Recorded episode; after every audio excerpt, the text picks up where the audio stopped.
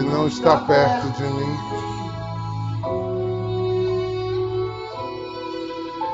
Eu insisto só para ser de Deus.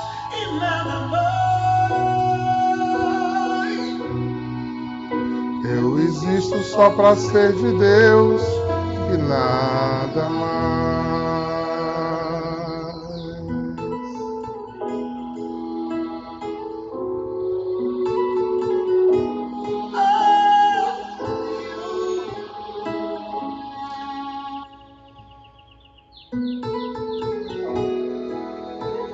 Quando eu entendo. Quando eu entendo essa missão. Quando eu entendo essa pertença. Mesmo que paulatinamente eu vou cedendo a essa graça de ser totalmente de Deus. É um ato de convencimento. É uma graça toda especial.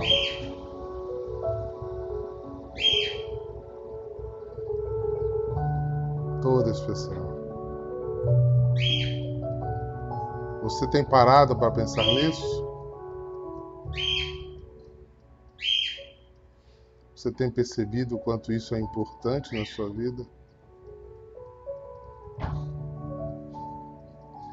Nasci para ser de Deus.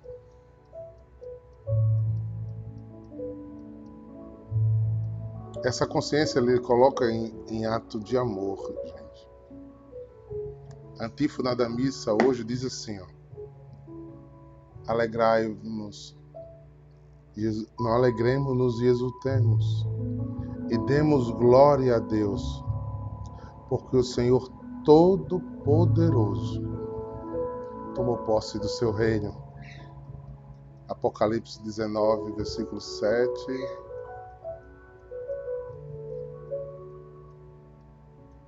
Ou seja, um Deus na plenitude dos tempos se derrete, se derrama. E eu preciso entrar em desencontro com o mundo porque eu creio que há muitas pessoas encontradas na vida que produziu secularmente, às vezes. Às vezes nem isso. Né? Mas imagine que muita gente percebe-se encontrado. Mas é impossível estar em, em, em sintonia com o mundo e com Deus.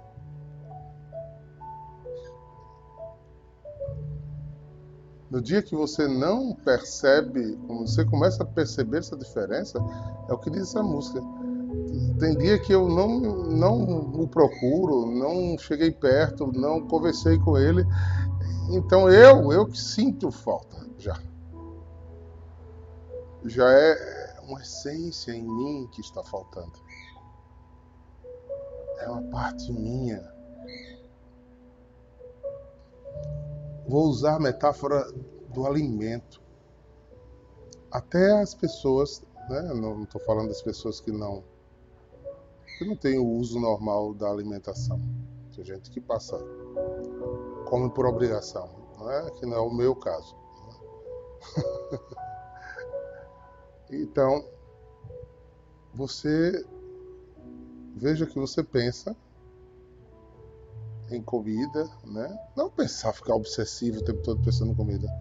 Mas você acorda, o seu corpo já sinaliza, você já se move a procurar se alimentar. Daqui a pouco, tem gente que ainda tem o âmbito do hábito do, do lanche no meio da manhã.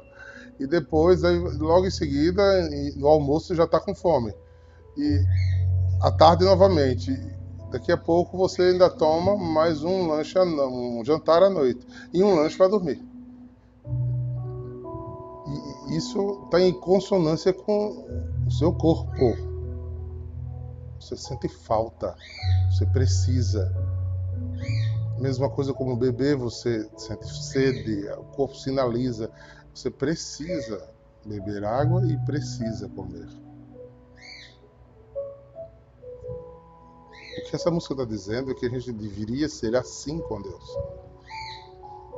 E se você já se tornou um ser que nasceu do alto, nasceu do espírito, o seu espírito sente essa falta. Até às vezes começa com uma obrigação. E a gente, em direção espiritual, percebe facilmente quando uma pessoa ainda faz oração porque já entendeu que precisa de Deus e precisa se obrigar a fazer oração. Qualquer desarmonia interior, qualquer crise, qualquer probleminha, a primeira coisa que cai é a oração. Não, não estou conseguindo rezar, eu não consigo rezar. Você nota que a, a oração não está no automático de sua vida. E eu não estou falando de oração sistemática. Estou falando de comunhão. O ato de orar não é um ato de repetir palavras. É um ato de comunhão. Você começa a entrar em comunhão com a comida quando você pensa em fazê-la. Você já escolhe o que fazer, o que vai fazer. Se você tem um, um, uma intimidade, preparar comida é muito prazeroso. Eu, eu gosto muito de separar os ingredientes, né, de fazer o mise en place, de preparar, depois executar o prato, sentir se está bom, se é saboroso, e depois ter o prazer de receber. Usando essa metáfora, tem que ter uma relação de prazer e não de obrigação. Oh meu Deus, eu vou ter que comer uma picanha. não posso me esquecer de comer uma picanha hoje.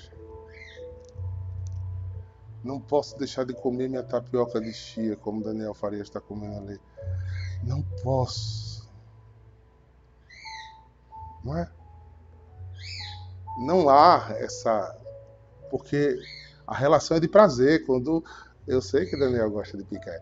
Na hora que ele olha, quando ele pensa, rapaz, hoje é domingo, eu vou fazer o meu churrasco, né? Vou organizar, ele já sai, já compra a carne como ele quer, ele já pensa no fogo, ele já pensa no sal, ele já bota a carne naquele jeitinho que ele quer, no ponto, ele faz o corte para que tenha mais suculência. Há uma relação de prazer. Vocês estão vendo que essa relação com Deus tem que ser assim. Até não pensarem, gente, eu, eu vou à missa, eu vou comungar, eu vou orar a Deus, eu vou agradecer a Ele. A relação, o preparo é a oração, gente. A missa não começa com, com a invocação.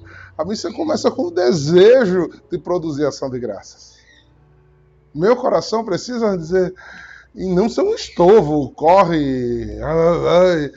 E um tempo atrás eu ouvi uma pessoa dizer: na comunidade, até que ela mudou de ideia, graças a Deus, que a gente obrigava as pessoas a ir à missa. Ah, meu Deus, eu preciso obrigar você a ir à missa.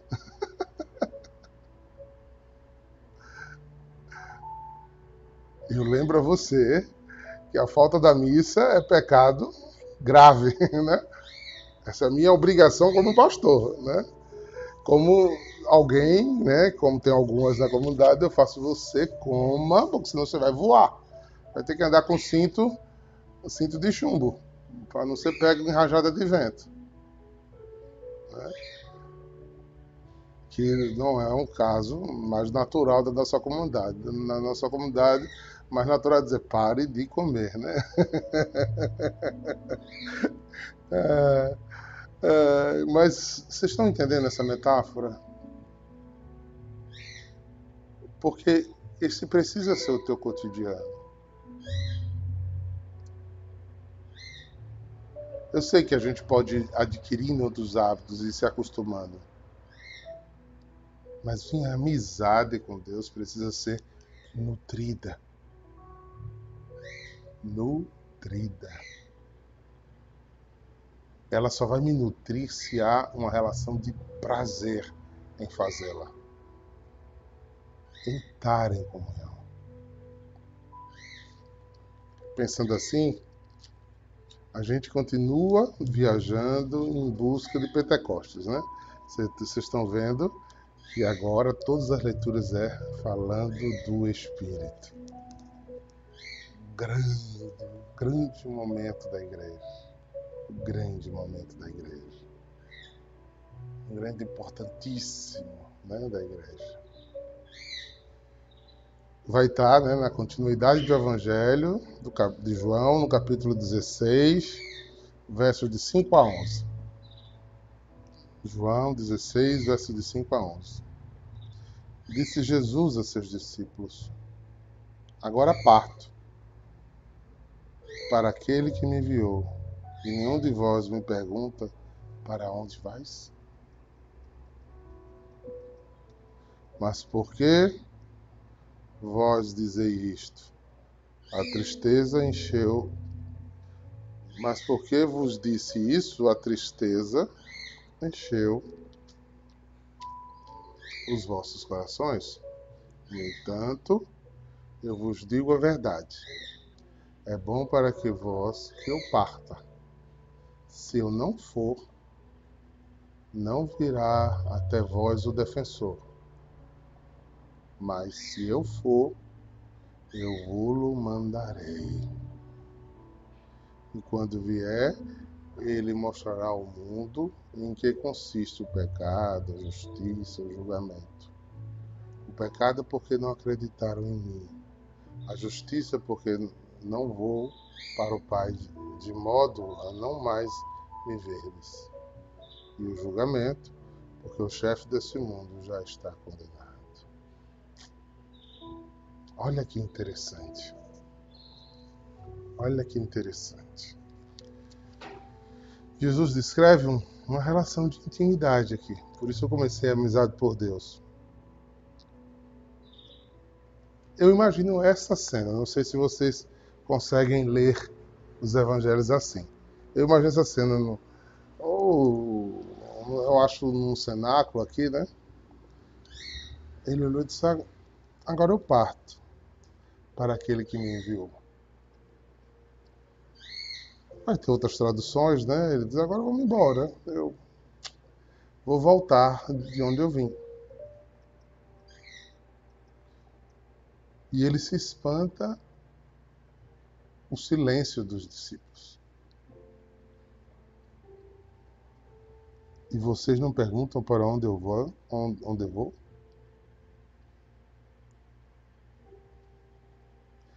Outrora, Filipe tinha feito essa pergunta, né? Quando ele disse: Para onde eu vou, já conheceis o caminho. Ele disse: Não sabemos para onde o Senhor vai, como é que podemos conhecer o caminho? Que Jesus respondeu a ele, né? Eu sou a verdade, o caminho e a vida. Ninguém vai ao Pai senão por mim, Filipe. Quem me vê, vê o Pai, Filipe.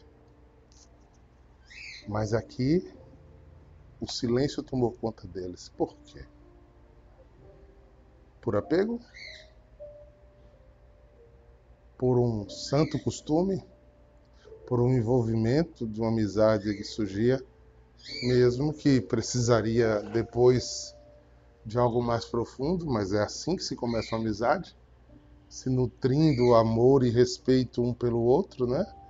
A vontade de estar junto, de partilhar a vida, de viver momentos, né?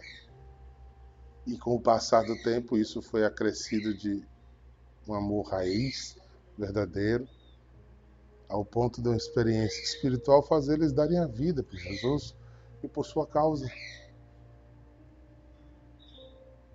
Aí no versículo 6 ele diz: Olha só, mas porque vos disse isso, a tristeza encheu os vossos corações. O silêncio, João diz que era um silêncio de tristeza, de insegurança. Eu vou falar da vida deles, vou fazer uma hermenêutica livre aqui, e você coloca na sua. Pedro, vou falar com linguagens atuais, tá bom?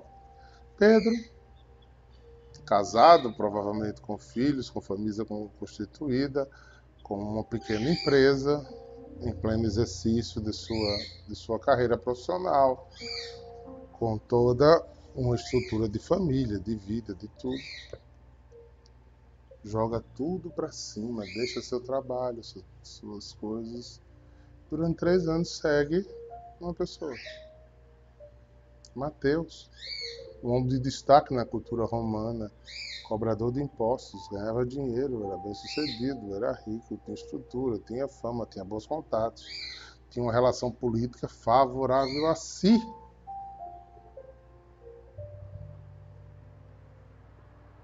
Larga tudo.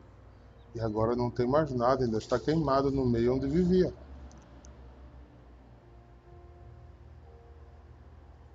Tiago, André, a mesma coisa.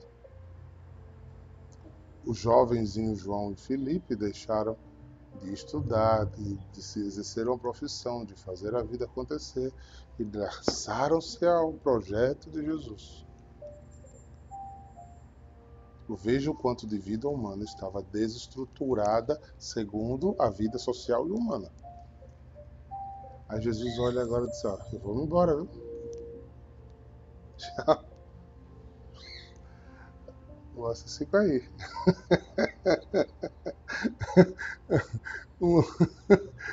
Agora vocês ficam aí, agora vocês. É com vocês. Uou! Ainda tinha Judas Iscariotes, com todo, pensando que ia ser o primeiro-ministro, né? tinha se dado bem na vida, que Israel é cônimo, né? Já estava com a bolsa, ele agora sim. O homem vai ser o rei de Israel e eu já sou o primeiro-ministro. Eu vou continuar cuidando do quadro. Expectativas arraigadas. Tanto que o olhar espiritual estava tão longe dele, deles, que lembro das primeiras leituras no começo desse, dessa Páscoa que a gente via, né? Sim, algumas mulheres disseram que viram, mas nós não vimos nada, está tudo do mesmo jeito. Pedro volta a pescar. Pedro volta a pescar. É... Vamos retomar a vida antiga, porque o homem não aparece mais. E quando aparecia, não reconhecia. Então vocês estão vendo que não é, de... não é estranho esse desartigo desse acerto, desacerto no início de nossas vocações. É estranho que a gente permanece nisso a vida inteira. Tem gente que está 10 anos de caminhada ainda olha para Jesus e Jesus me diga o que o Senhor quer de mim. Esse Senhor faz sinal de fogo agora, que nem desenhar está funcionando mais.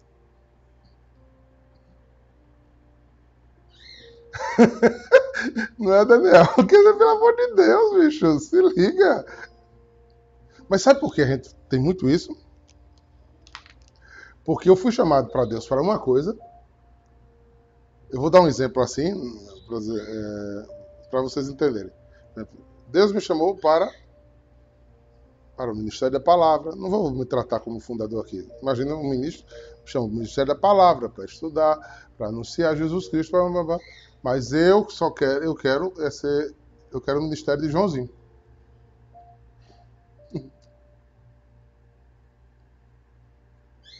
Aí eu encontro, eu me encontro com Jesus casado, com filho, com família, com sogra, com sogro, com, com papagaio, com tudo. Ah, eu queria ser a celibatária. Eu agora que encontrei Jesus, quero sair pelo mundo. Vá para o seu mundo. Vá para o seu mundo e seja. Esse é o grande problema das dúvidas, dos conflitos, é porque a gente não está faltando a experiência espiritual.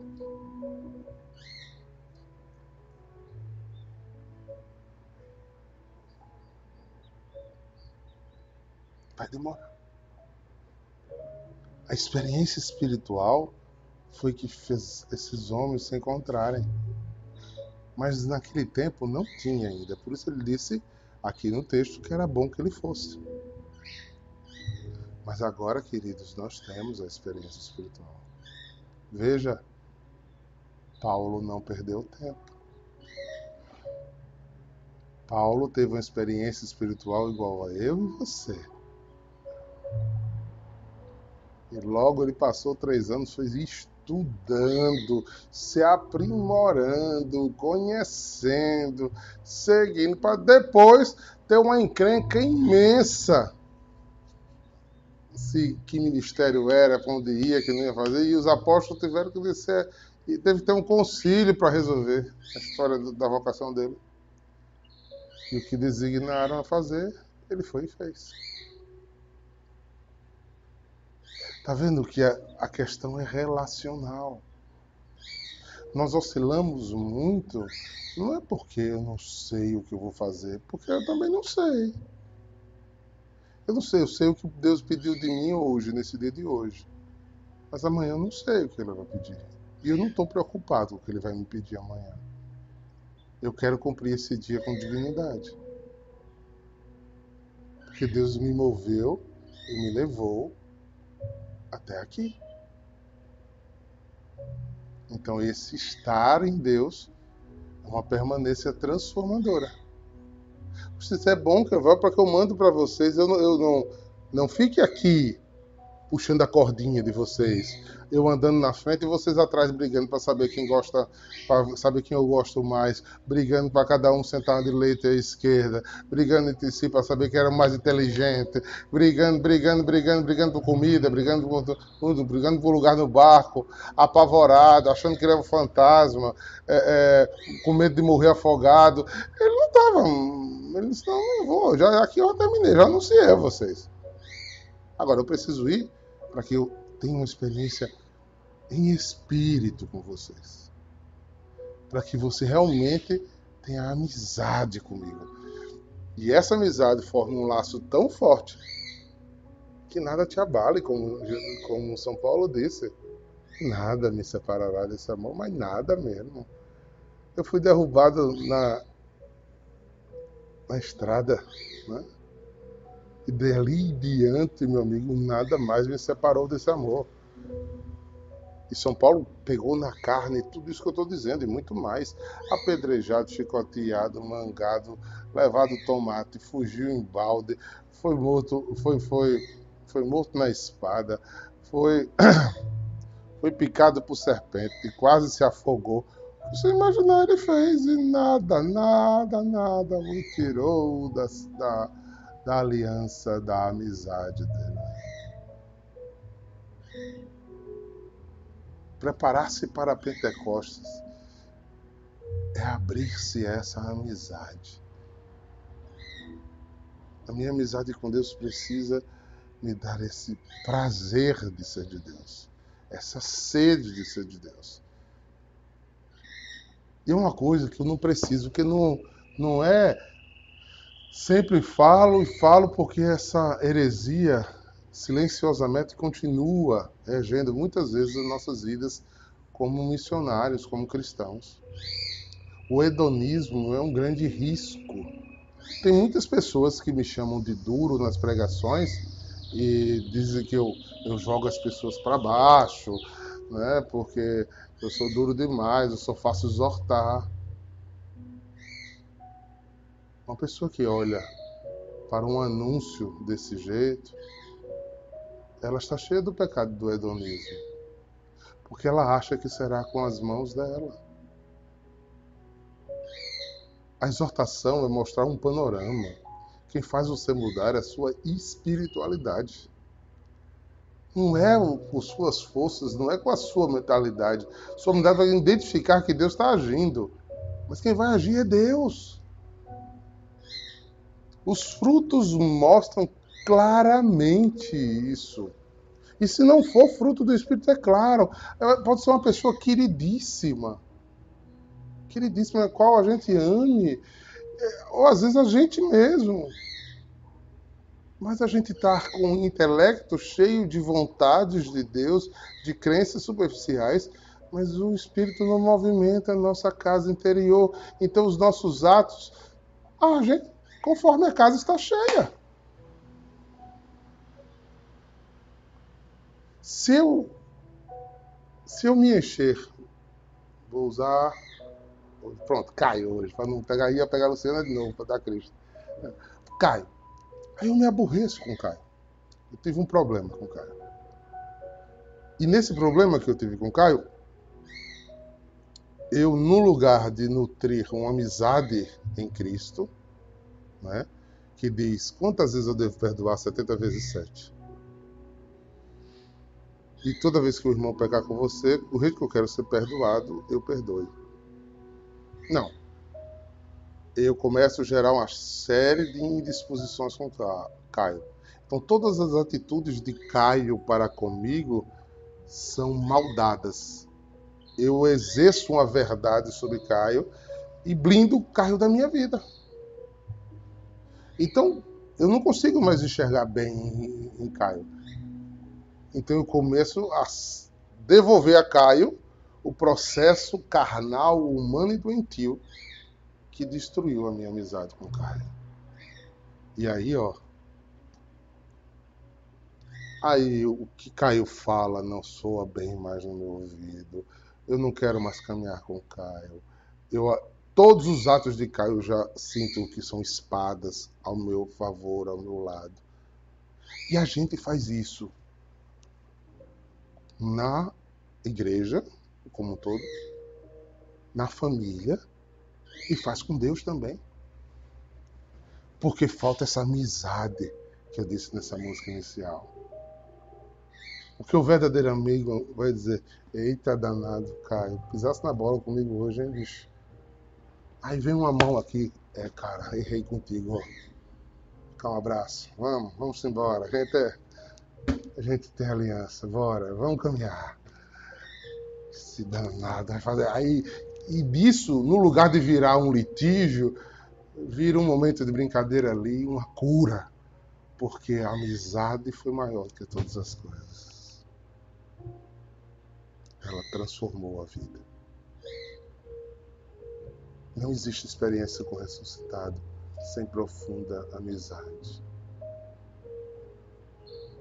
Veja, pode ir para o mundo secular de vocês aí. Quando um amigo pisa na bola com a gente, ô oh, rapaz, é um bichinho, tava ruim. Quando é o chefe, quando é alguém que a gente não gosta, meu amigo, ah, a justiça vem como um raio em cima, não é? Mas se é alguém muito próximo do coração, você dá um jeitinho, né? Você dá um jeitinho de dizer, não, ele estava bem hoje, não. Ele está muito estressado. É. Você veja quando um casamento vai destruindo, é quando o cônjuge não consegue olhar o defeito do outro mais como humano, né? Que é. Ela ferro e fogo, né? Você, naquele dia, em 1972, às duas horas da tarde, disse aquilo. Aí pronto, o casamento já está marcado para acabar. É só subindo tijolos, daqui a pouco não se vê mais. Isso acontece com os homens, acontece com Deus. Os, esses discípulos se entristeceram porque não tinham o horizonte do Espírito. É por isso que a igreja não pode cessar com o Espírito. E como igreja, a gente não pode dar brecha para que o nosso humano raciocine mais do que o nosso espírito. O espírito precisa falar. O meu humano vai dizer: Eu não perdoo Caio. Caio foi injusto comigo. Mas se o espírito tivesse em mim, eu dizia: Perdoe Caio. Mostre-se superior a Caio sendo humilde diante de. Mostre, mostre a Caio que você é fiel, que você está aí. E o Espírito que moveu você fazer isso vai entrar em comunhão com o Espírito que está em Caio. E vai haver reconciliação. Com Deus e com os homens. E por que eu estou o tempo todo dizendo com Deus e com os homens? Porque amarás a Deus sobre todas as coisas e amarás o teu próximo como a ti mesmo. São as duas ordens dessa escala do Espírito. E eu só amo a minha comunidade, eu só amo meus irmãos de igreja, minha família, profundamente em espírito, não é com minhas forças. Senão cai no pecado do hedonismo, de achar que sou eu que sou bom e eu sei o que é melhor e tem que ser do meu jeito. Não, não tem que ser.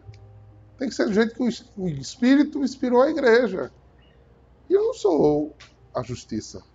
A justiça é, é o Espírito. E o que é que Jesus diz? A gente tem medo disso, mas é, é necessário.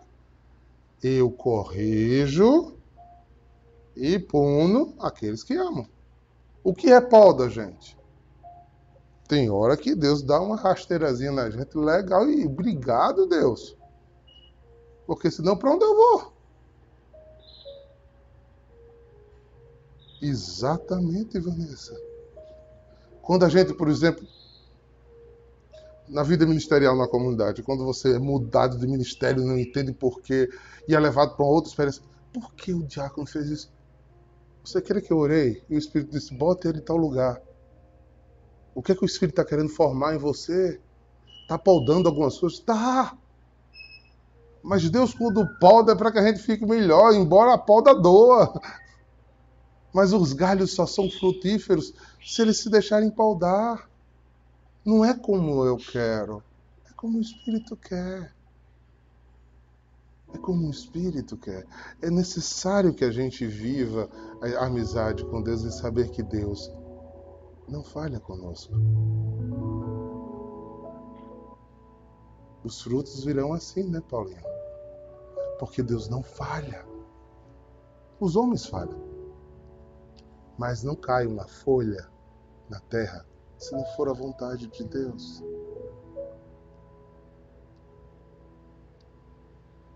Ah, peraí. Usando esse raciocínio, então se eu, Deus, eu estou falando com Deus agora. Ah, eu vou passar para para Tatiana a moderação da comunidade e Vou-me embora. Cansei. Eu posso fazer isso? Posso? Posso. Posso, Tatiana? Tatiana, pode não. De jeito nenhum. Mas eu posso fazer isso. Agora, o preço dessa minha liberdade vai custar muito caro.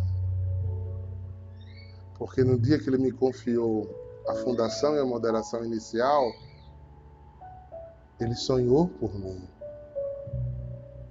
Ele me disse que não seria fácil. Ele disse que quem quisesse segui-lo tomasse sua cruz e seguisse. E chegar até o fim do Calvário não é fácil, mas também é muito bom, porque ele, você sente ele cada vez mais, não é torturoso você se sente amparado pelo Espírito se você nutrir sua amizade. Se você sair do Espírito, carne, se só olhar carnalmente, ninguém aguenta, gente. Muita gente deixa a caminhada porque olhou a sua vocação pela carne. Na carne ninguém aguenta. Porque a gente foi feito, não foi feito para continuidade. A gente foi feito para mudar os mamíferos mudam de lugar, mudam de estado, mudam de coisa, gostam de novidade. A permanência é um ato de amor. A fidelidade é uma experiência de amor, de amizade, que faz você superar todas as diferenças.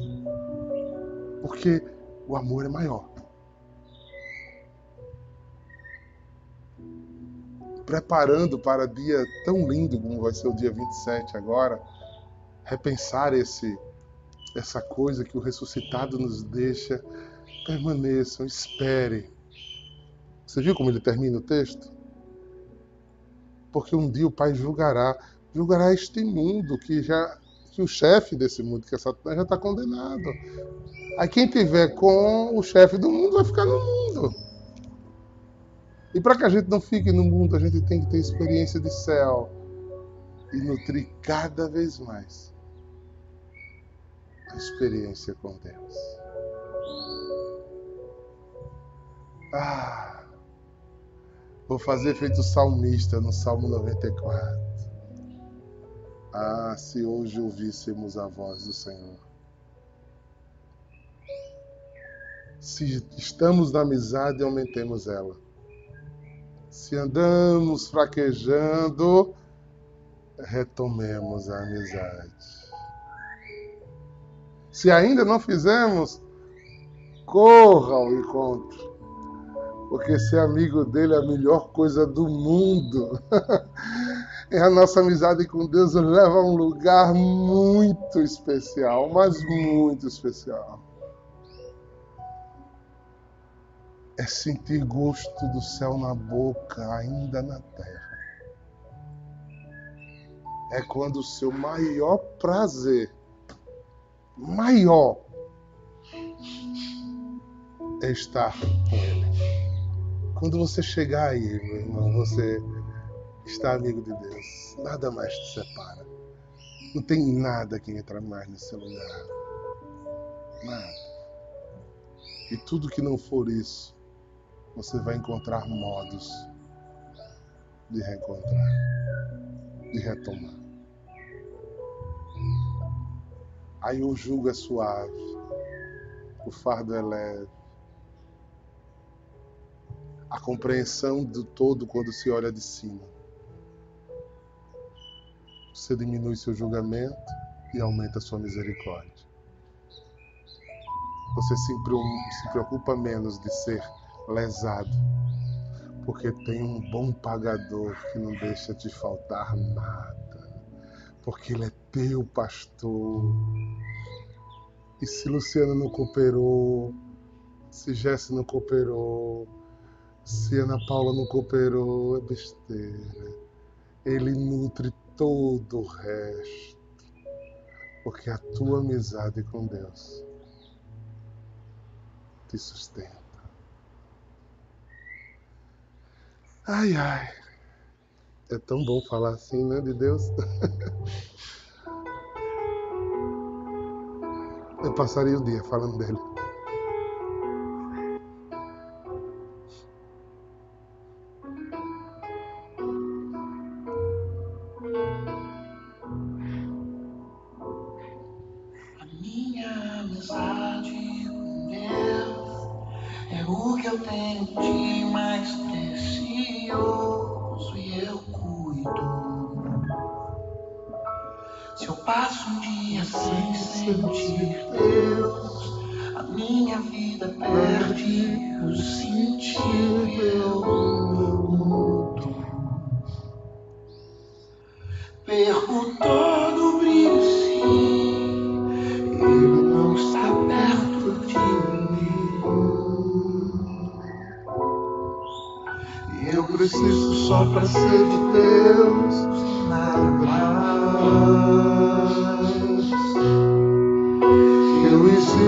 passaria o dia falando dele.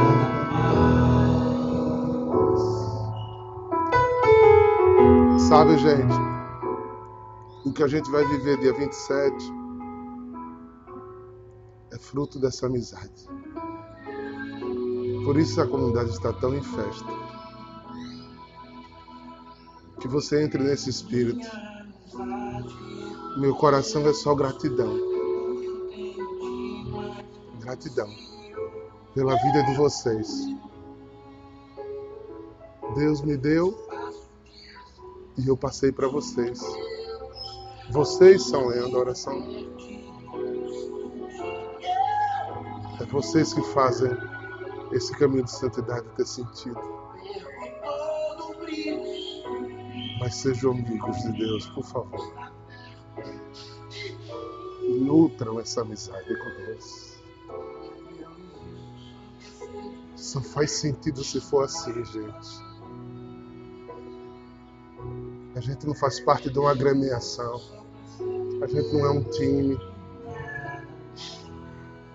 A gente é um caminho de santidade. Um caminho de amizade. Porque a nossa amizade com Ele é, vai aumentando. Mas aumenta o meu amor por vocês. Porque eu só sou dele. Vocês todos me pertencem. Porque vocês estão nele. Eu recebo vocês dele, não é de vocês. Enquanto não for assim para você, você vai estar fazendo conta, se magoando, achando pouco, querendo atenção, querendo destaque. Ah, o seu amigo nunca esquece de você. O mundo todo pode ser injusto, tá? Mas o seu amigo é justo. Se a sua amizade com Deus estiver em dia, você vai olhar para o mundo de uma forma diferente.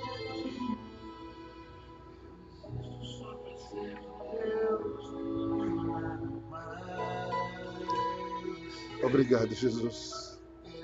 Eu queria terminar essa live hoje te louvando por tudo. Por tudo, Senhor.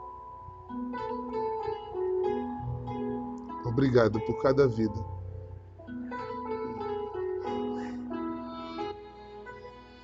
Obrigado por cada vida. Que Deus os inspire cada dia mais. Em nome do Pai, do Filho e do Espírito Santo. Amém. Shalom!